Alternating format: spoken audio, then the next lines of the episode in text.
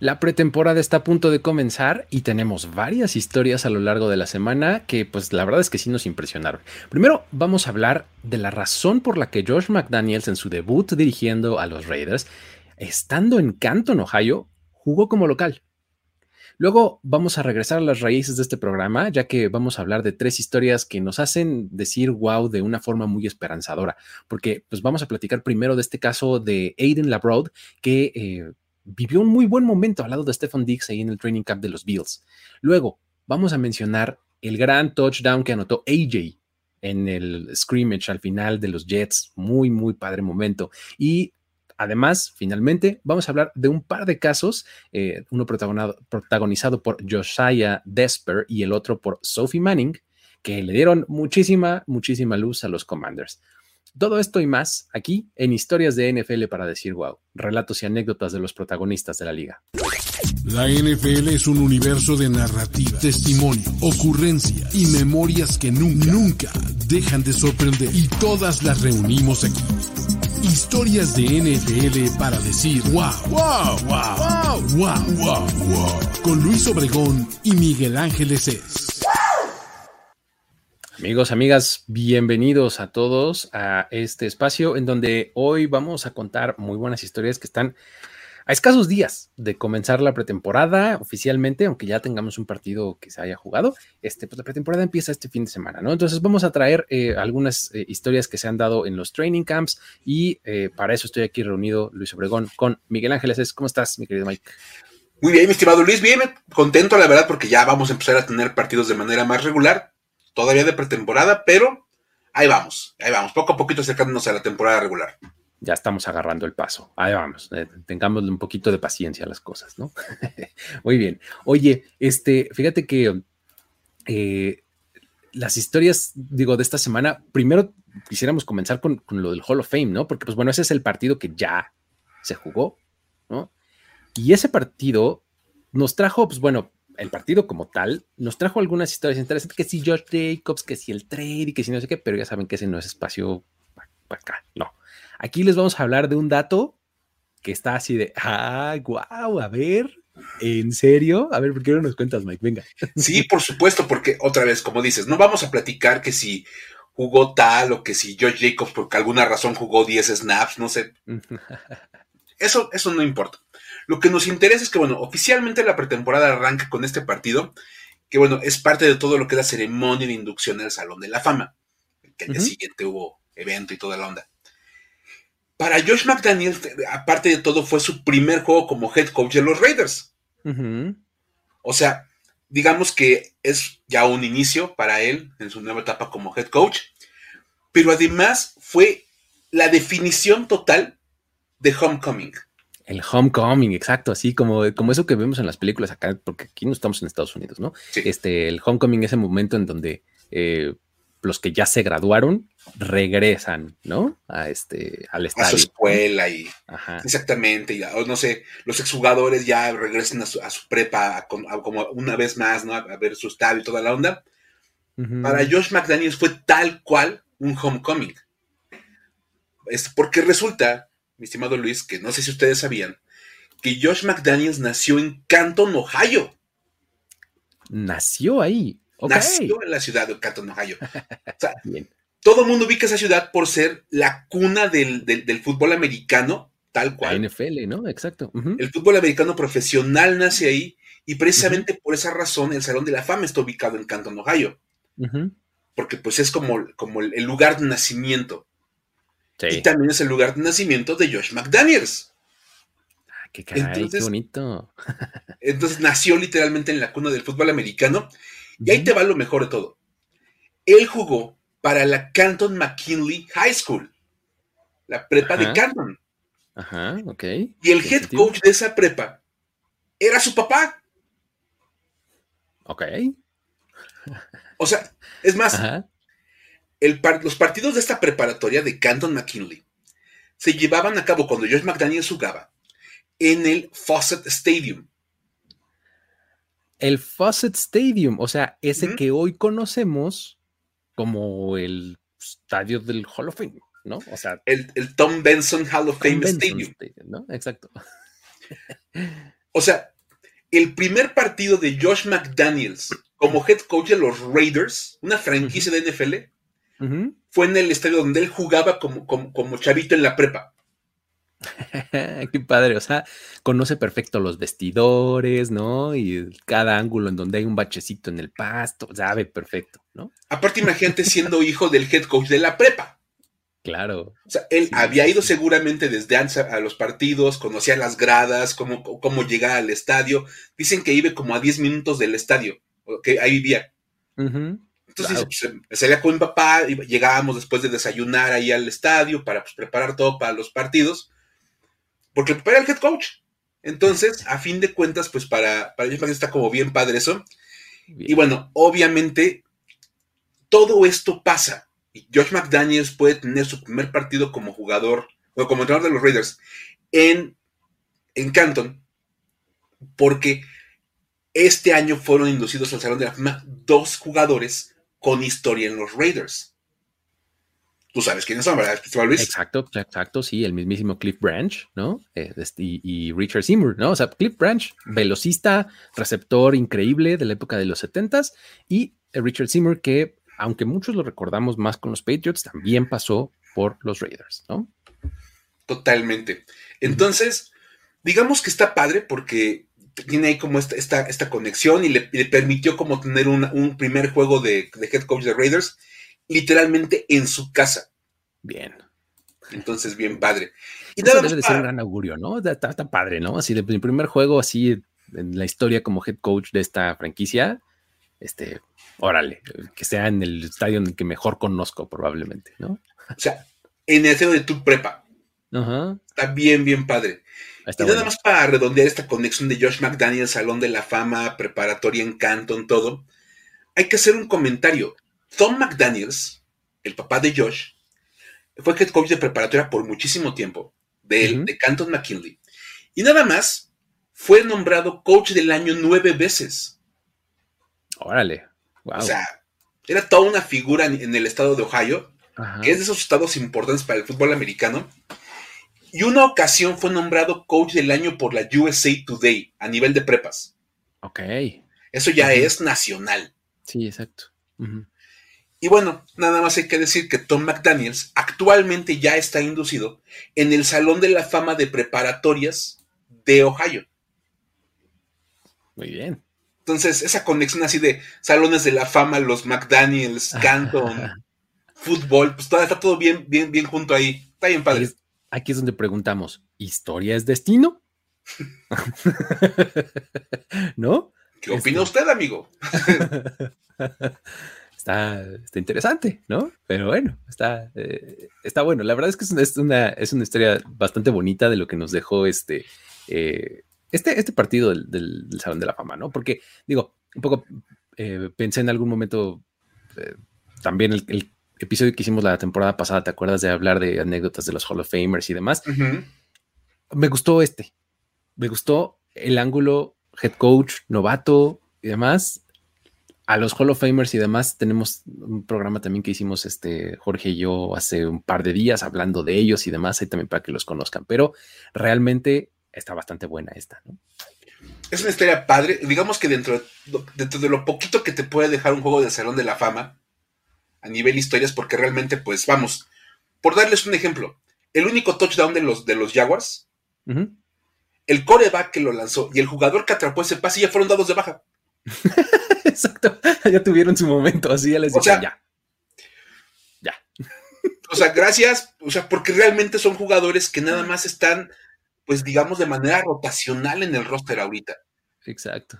o sea, el único cuate que, que, realmente estaba como en, serio ya todo, pues así, era por los Raiders, este, yo, yo, Jacobs, y, por, los Jaguars, Trevon Walker. Los demás estaban básicamente como de a ver.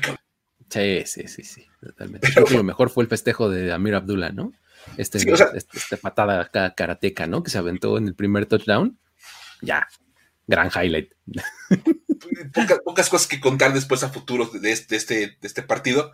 Pero bueno, queda la anécdota de Josh McDaniels teniendo su primer partido como coach de los Raiders en su casa. Así es. Muy bien.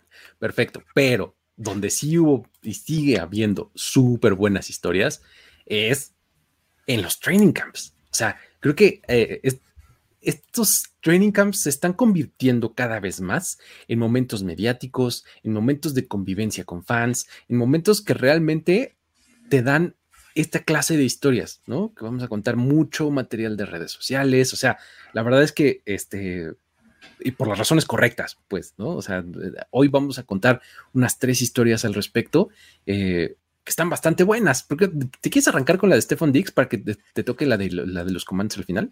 Órale, me late, me late platicar la de... De, este, la de los Bills, venga. Me eché la de los Bills. Aparte, fíjate, esta, esta me la hicieron llegar vía Twitter. Agradezco como siempre que me manden historias por, Eso es. Hasta me dijeron, no, un favor, la paso para que la revise el comité de historias de historias para decir, wow. Entonces, debo, debo decir que efectivamente el sábado la platiqué a la hora de la comida con mi novia. Oye, ¿cómo ves mi esta historia? A ver. Y fue aprobado, ¿no? Fue dijo, aprobada la historia. Aprobadísima la historia de Stephon Dix y su amigo Aiden. Muy bien. es que, a ver, para este programa ya no es raro que hablemos de la Bills Mafia. Sí. La Bills Mafia da y da y da y siempre apoya y siempre están como leads para ayudar a lo que los jugadores de los Bills y hasta, hasta los rivales también ocupan. Ellos, ellos aportan.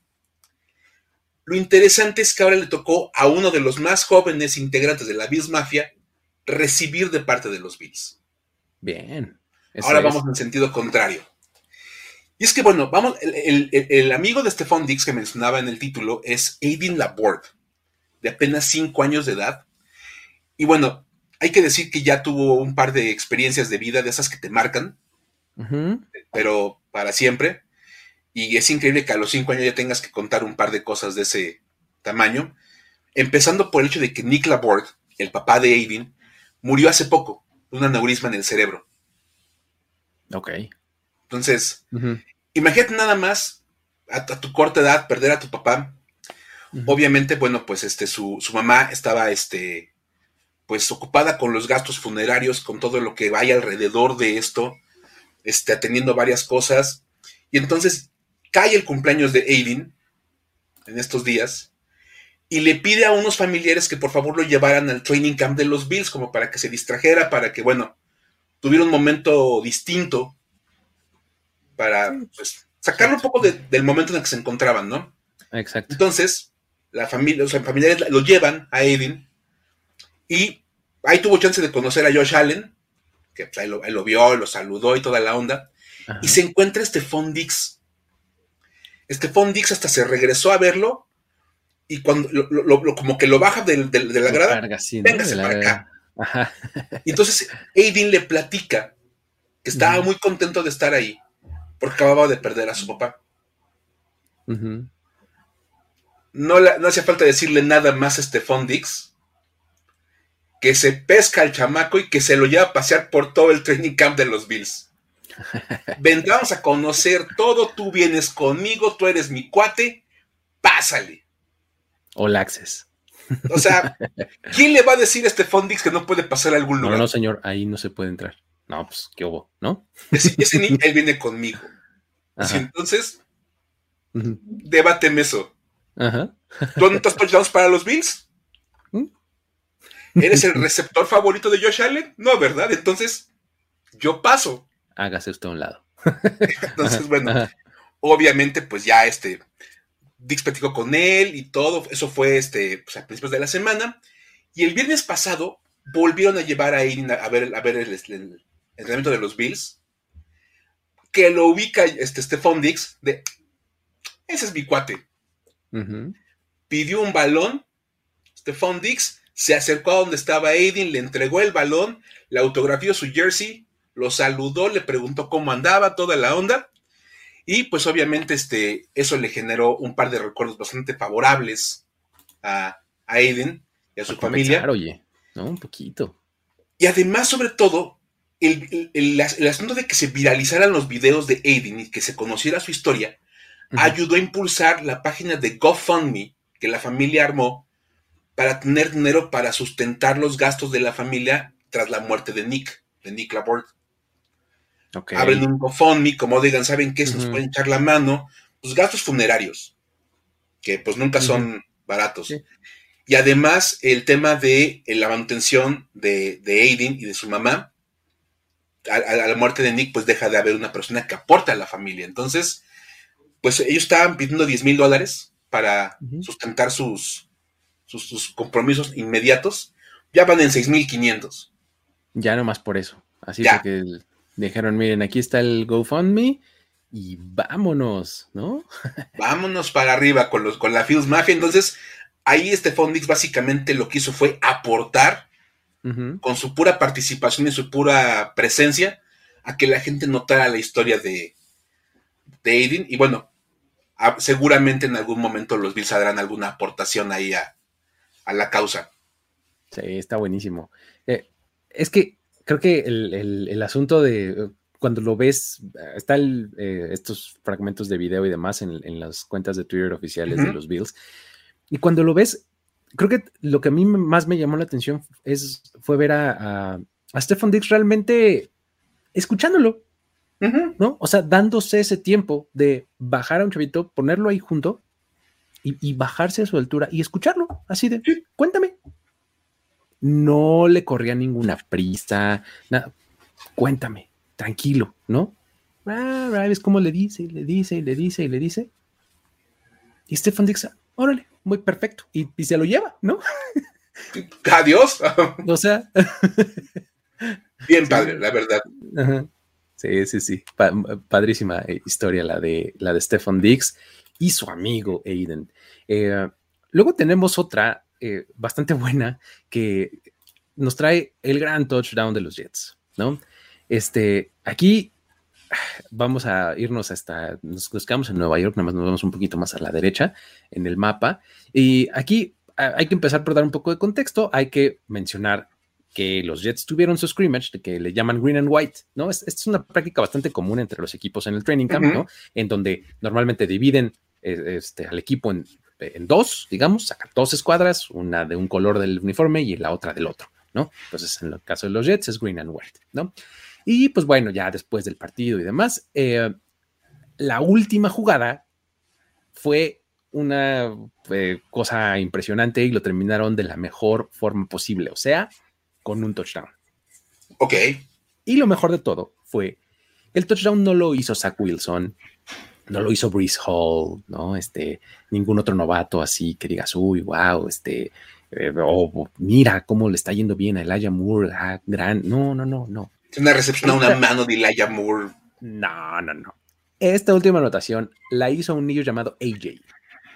Ok. Él fue elegido como el SNY Play Ball Kid. Ajá.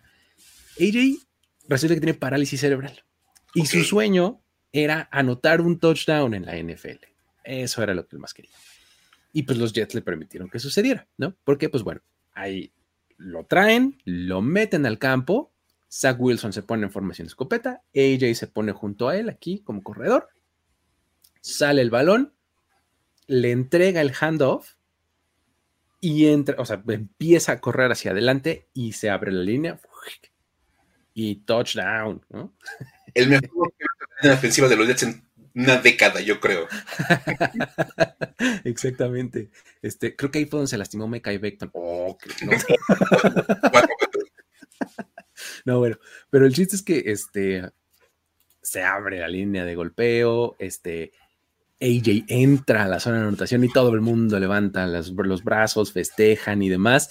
Y lo mejor de todo es que anotan y los jugadores de los Jets le hacen como un círculo y todo el mundo levantando los brazos. Y AJ obviamente se avienta el spike así a, azotar el balón en la zona de anotación. ¡Pum! ¿No? Ah, padrísimo. Pero oye, ¿qué hubo con el balón? Entonces, uno de los dineros ofensivos, espérate, espérate, a ver, este balón es tuyo, AJ, porque es tu balón con el que anotaste. Cabrón. Metió un touchdown en la NFL, o sea, metió un touchdown como parte de los Jets. Eso se guarda. ¿no? Eh, entonces, pues ahí está, le dan el, balón y pues bueno, este, obviamente esto, además le puedes agregar el hecho de que eh, AJ estaba ahí y todo, pero su mamá estaba en el público viendo esta jugada que los Jets diseñaron para que pues, su hijo pasara un momento súper, súper especial, ¿no? Está eh, bastante buena y eh, interesante, ¿no? La historia. Está bien padre porque son de esas historias que de verdad, insistimos, para eso hicimos este, este programa, de verdad, para contar esas cosas. Y me da, a mí me da mucho gusto ver, por ejemplo, a los Jets haciendo ese tipo de asuntos. O sea, dedicarle la última jugada del scrimmage. Para ti como equipo ya entrenaste, hiciste lo que querías hacer, ya hiciste todo lo que necesitabas trabajar.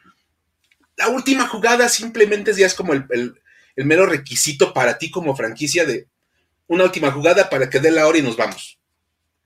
Exacto, ajá. O sea, literal es como de, a ver, ya, para que, órale, la plática del coach, todo el mundo empaque a sus casas.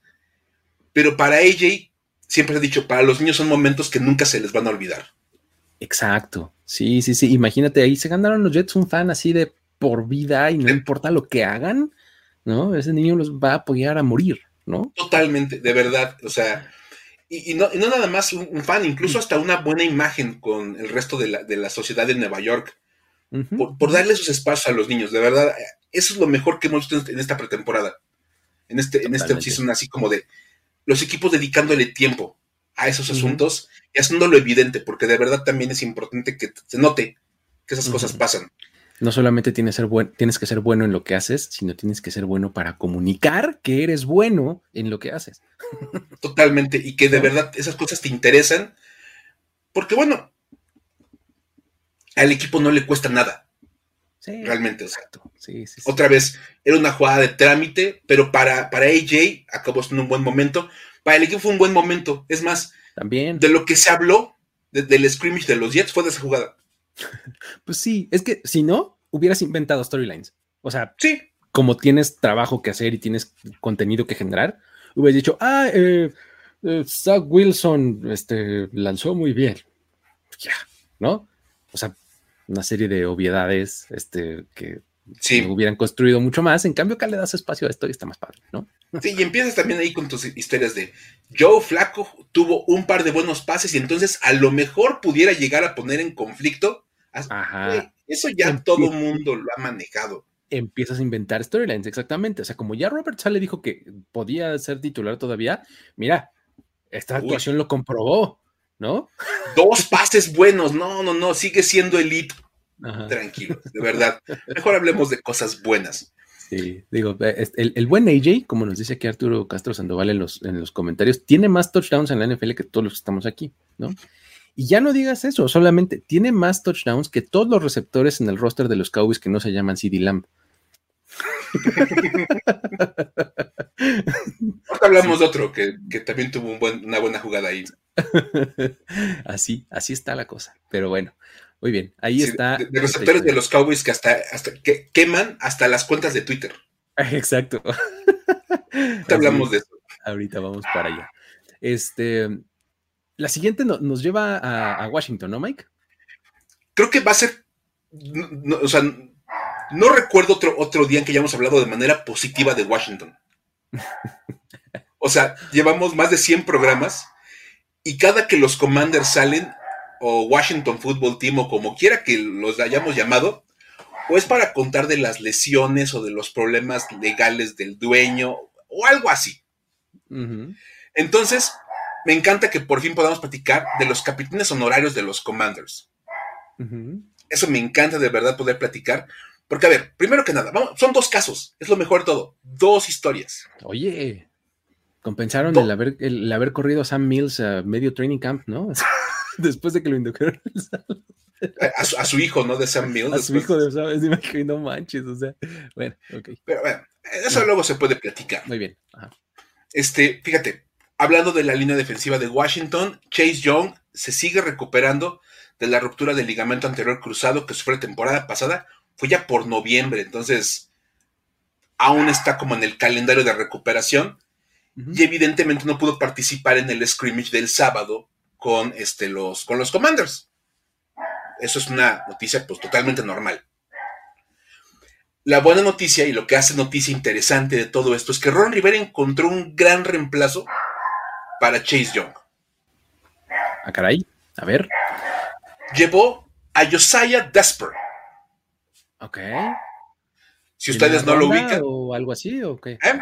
¿Primera ronda en el draft o algo por el estilo? No, no, no. Una, selección muy especial de parte de los Commanders. Ajá. Porque Josiah es un niño de 11 años que acaba de vencer a la leucemia. Ah, vaya, muy bien. Eso es. Entonces, digamos que en el, tema de, pelearle a la vida es un All Pro. Totalmente, ¿no? Ahí está. Totalmente. Un verdadero All Pro. Este, Josiah, eh, de hecho, él, le gusta el fútbol americano, él aspira a ser liniero defensivo. Y entonces Ron Rivera dijo, bueno, como Josiah es, quiere ser liniero defensivo, lo vamos a integrar al grupo de linieros defensivos de Washington y entra en lugar de Chase Young. Porque pues son intercambiables, ¿no? Totalmente. Porque pues en este caso se vale y se puede. Totalmente, ¿no? Lo llevó al locker, a Josiah, lo reciben los jugadores y Chase Young, en un gesto de total deportivismo en estos casos, le entregó el jersey número 99 con el apellido de Josiah ya puesto en el, jersey, el buen Desper. Muy bien. Ahí podemos verlo como este, pues, estuvo eh, en el estadio, pues, porque era scrimmage. Ahí lo vemos saludando a Carson Wentz. Este, esperemos que no lo haya lastimado con el, con el apretón de manos a, Carson Wentz. cuídenmelo, por favor. y la verdad es que, bueno, aparte, pues para él, imagínate lo que ha de haber sido al integrarlo con los dineros defensivos, pues convivió con las estrellas de la franquicia, porque ahí estaban Jonathan Allen y Darren Payne y Montez Sweat y el actual este, coach interno que tienen ahí como trabajando de, como, nada más de becario, al buen Ryan Kerrigan. ok. Ryan Kerrigan, que después de que anuncia su retiro de, la NFL con un contrato de un día con los Commanders, se queda en el training camp de Washington a ayudar a los entrenadores de línea defensiva. A mí no me mienten, por eso corrieron a Sam Mills entonces. Entonces, y vamos, dices, pues evidentemente algo, algo le sabrá Ryan Kerrigan a, estos asuntos, trabajando con ellos. Entonces, bueno, para Josiah fue, una, fue, un, día verdaderamente espectacular. Sí. La verdad. Muy bien, muy bien. Un, gran, gran día.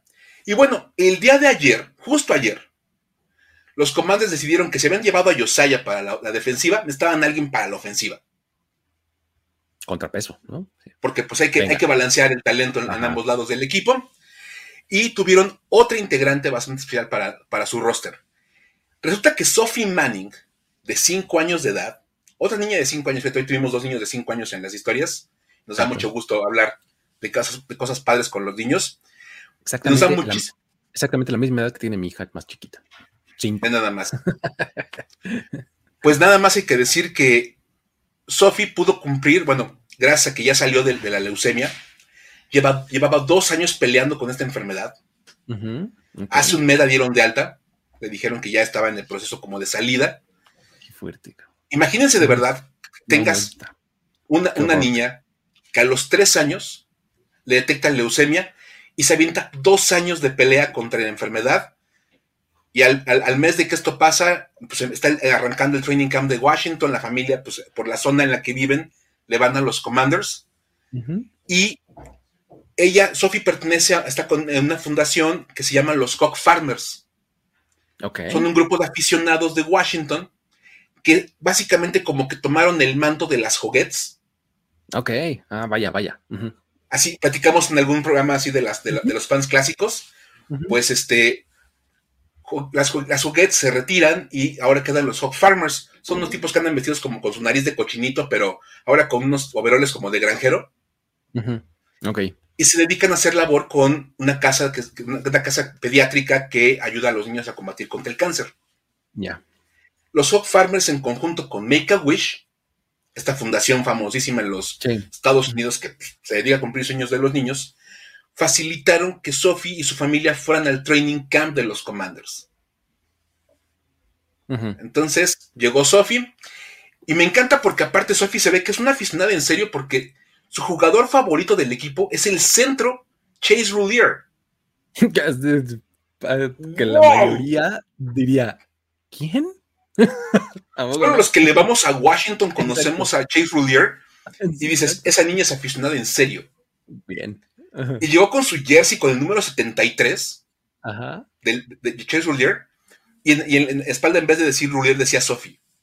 Bien. Bien, entonces se paró con su familia afuera del edificio donde salen los jugadores, donde está el locker de los jugadores. Y van saliendo todos y así viéndolos cómo salían, pero esperando a Chase Roulier. Porque pues esa, esa, tiradora de este jugador. Cuando sale Chase Roulier, obviamente dice ya, mira Chase, Chase se detiene a saludarla. Hola, Sophie, ¿cómo estás? Qué gusto verte, qué bueno que viniste. Está bien padre tu jersey.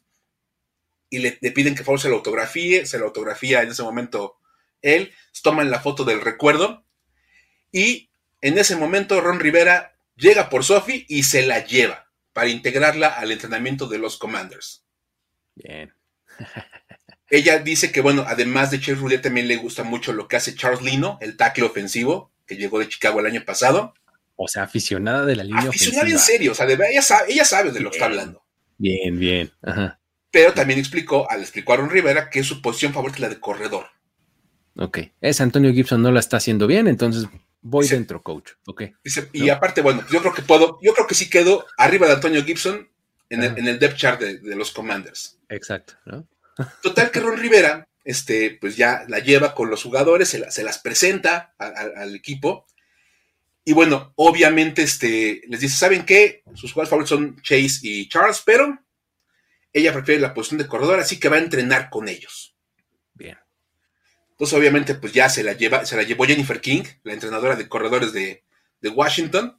Ahí la podemos ver cómo anduvo, mira, lanzando pases, practicando algunos acarreos. Y este, podemos ver en la última foto, en la de la extrema derecha, a Jennifer King, la entrenadora de, Washington, este, que es aparte la primera mujer afroamericana en ser coach de corredores en la NFL, lo cual también está bien padre.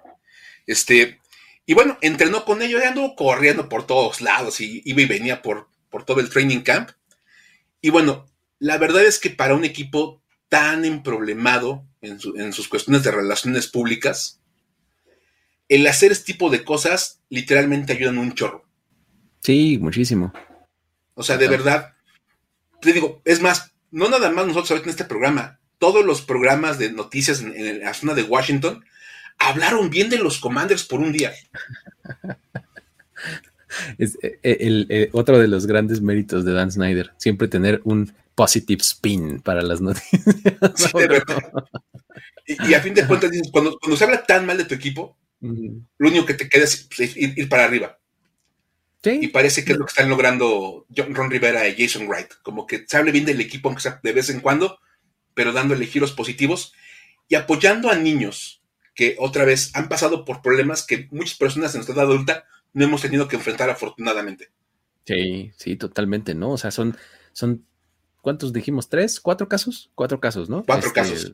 De... AD, AJ, Josiah y ahora Sophie. O sea, cuatro niños súper chiquitos, ¿no? O sea, que, que han tenido que enfrentar este tipo de cosas, híjole.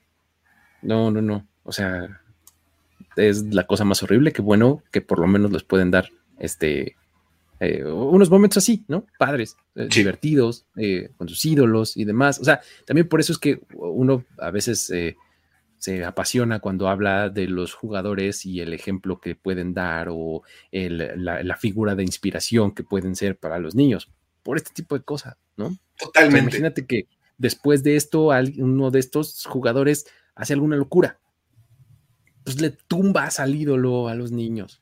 O peor aún, piensan que ese es el camino que deben de seguir porque pues son sus ídolos, ¿no? Entonces, sí, claro. Eh, por eso es que es este importante cuando tienes un spotlight del tamaño que sea, ser cuidadoso, ¿no? Cuidarlo mucho. Y como dice José María Medrano, qué motivación para Chase Roulier que una niña así diga, mi jugador favorito de todo el equipo es él. Exacto, sí, sí. Porque vamos, pues digamos que ya estamos en una época en la cual hay jugadores buenos en Washington como Terry McLaurin y Jonathan Allen y Chase Young. Sí, sí, exacto. Podría haber dicho Terry McLaurin, ¿no? O sea, sí. hubiera sido una salida lógica y hubieras dicho, claro, es entendible, ¿no? Y lo ves como la cosa más, es más, Taylor Heineke. Ah, por ser el coreback, así como de, moda y toda la onda. Y dices, bueno, suena lógico, ¿no? Pero, o sea, sí, creo que la parte más interesante de todo es que la niña demuestra que es súper fan del equipo. Sí, o sea, sabe más que muchos aficionados grandes, o sea, conoce a, conoce a los niños por nombre. Exacto. No, no dice el 70 y no, no, no, no. no, nombre, apellido, ¿no? Chase Rulier. ¿Qué Muy bien. Pues, la verdad, padrísimo el día, el día de hoy para platicar de historias padres, bonitas y sí, con, con buenos giros, ¿no? Totalmente. Digo, la verdad es que son, son historias interesantes, buenas, este, eh, inspiradoras y demás, ¿no? Pero también tenemos un par de historias que nos hacen decir, güey. A ver, La primera estuvo padre. La Sí, primera sí padre. dijimos, dijimos, güey, Sí, güey, exacto. Bien ahí, ¿eh? Pillín. Sí, y es la serie del casco rojo de Josh Allen. venga, échate. Es más, Luis, platícanos tú un poquito cómo estuvo este asunto. Lo del que- es que fue una troleada, como dicen hoy los chavos, ¿no? una troleada tremenda, porque, pues, eh, realmente lo que, lo que pasó es que, pues, este, eh, digo, acá en, en- en el training camp es muy recurrido esto de que pues, los jugadores, como ya lo dijimos, ah, firman autógrafos, se toman fotos, ah, este, saludan a los aficionados y demás. Otros deciden que, no, hombre, a ver, este es un gran momento para jugar una broma. Y ese fue el caso justamente de Josh Allen, porque durante la semana del scrimmage de los Bills, de este, durante el scrimmage, perdón, de los Bills del viernes pasado, Josh Allen agarró y cambió su casquito blanco tradicional que usan los Bills y agarró el rojo. Este casco rojo, pues que es súper icónico de los Bills de los 90, ¿no? Claro, O sea, de esos Bills, de los Bills tremendamente buenos. Se pone este casco rojo y así sale del túnel con casco rojo y su jersey rojo, porque pues sabes que los quarterbacks siempre traen jersey rojo, ¿no? Entonces traía pues toda la mitad del superior de su cuerpo era roja, ¿no? Entonces, eh, pues así sale y todo. Y entonces todos los aficionados así de, ¡ah! ¡Guau! ¿Qué está pasando? ¿No? pero fue una locura durante todo el día. ¿Qué, ¿Qué está pasando? ¿No? Porque los, los Bills no fueron uno de estos equipos que hubo muchísimos que anunció un casco retro. Sí, Ellos o no. alternativo o algo así. O alternativo, lo que sea. No, no, no. Ellos su casco blanco normal y cuando han, cuando han usado casco retro en otras temporadas se van mucho más atrás al casco que todavía era blanco con el bill este, estático, pues así paradito, ¿no? Sí. No lanzándose hacia adelante como, como que tienen ahora, ¿no? Entonces, el asunto es que sale con este casco rojo, causa conmoción y resulta que este, pues justo cuando va a empezar el partido se quita su casco rojo y se vuelve a poner el blanco. ¿No? Entonces, pues bueno, después ya este, los Bills tienen que, sea, el equipo tiene que salir a hacer el control de daños, así de, hey, ah, eh, no, eh, nosotros no vamos a utilizar ningún casco alternativo para esta temporada, ¿no? Este, cualquier comentario, así casi casi que pase a la ventanilla de junto, ¿no? Ahí díganle a Josh Allen, ¿no? Él fue el que te le ocurrió la idea, ¿no? Pero, o sea, incluso comentan que se troleó hasta el equipo de, de social media. Exacto, es que nadie sabía. Exacto, nadie sabía. Él salió con este casco rojo y todo el mundo en las fotos así de, ¡ah! Te lo juro así de, ¡ca! Está pasando, ¿no? Entonces, este, pues te digo, lo, lo mandan ahí a todo el mundo con, con Josh Allen para este, pues si algo hay que decir es el no va a haber casco alternativo, vamos con el casco blanco de siempre y pues ahí reclámenle al señor número 17, ¿no? Entonces, ante todo esto, sale Josh Allen ahí este, con uh, una declaración vía tweet que dice algo así como I apologize to absolutely no one. Muy a la Conor McGregor, ¿no? Así no, no le debo disculpas a nadie. Y hasta puso un gif de Conor McGregor diciendo esa frase. como, Exacto. "Pues no le debo una disculpa absolutamente a nadie. O sea, yo, fue una broma que le jugó a todo mundo con el casco rojo. Y de hecho, hasta, hasta- es más, hasta la declaración del equipo, mucha gente la tomó como que, porque dice, no vamos a cambiar del casco blanco esta temporada. Ah, claro, exacto. Esa fue una sutileza así súper. Wow, wow, wow, wow. Así de, momento, dijeron Ajá. esta temporada. ajá. Es decir, Josh Allen de casco rojo es un aviso de que este año no, pero el próximo sí.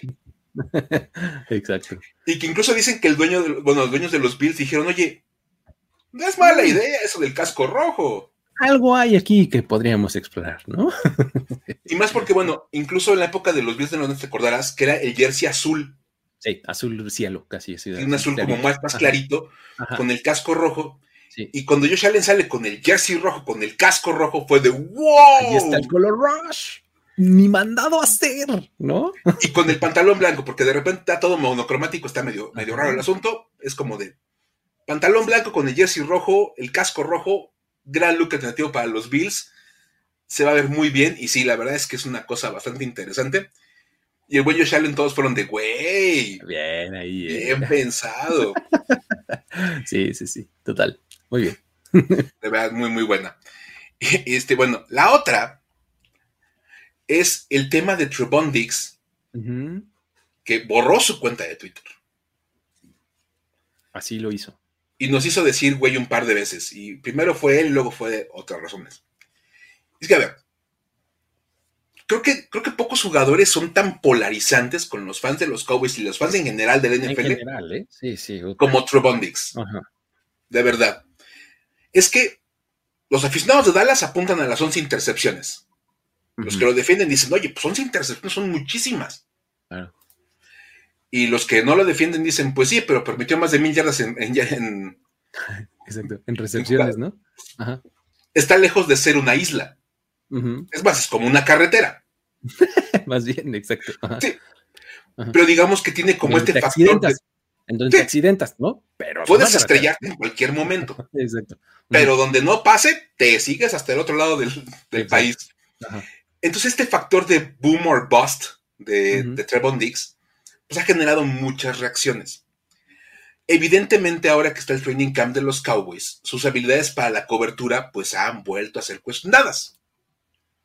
Nadie duda que es maravilloso interceptando. Tiene una habilidad increíble para llevarse el balón. Pero lo que no es como muy sólido es la parte de la cobertura. Ahora, una cosa es que salga un video de CD Lamb pegándole una quemada de aquellas. porque dices, bueno, pues sí. salió. Salió el video de CD Lamb y todos. o sea, ok, sí, sí, sí. Pero es CD Lamb es tu receptor número uno proyectado más que seguro y pues esperarías que CD Lamb pueda quemar a cualquier corner de la NFL. Entonces Trevon no tiene por qué ser la excepción. Exacto. Ahora, ya se puso un poquito más complicado el asunto cuando Simi Fejoko fue el que quemó a Trevon Diggs.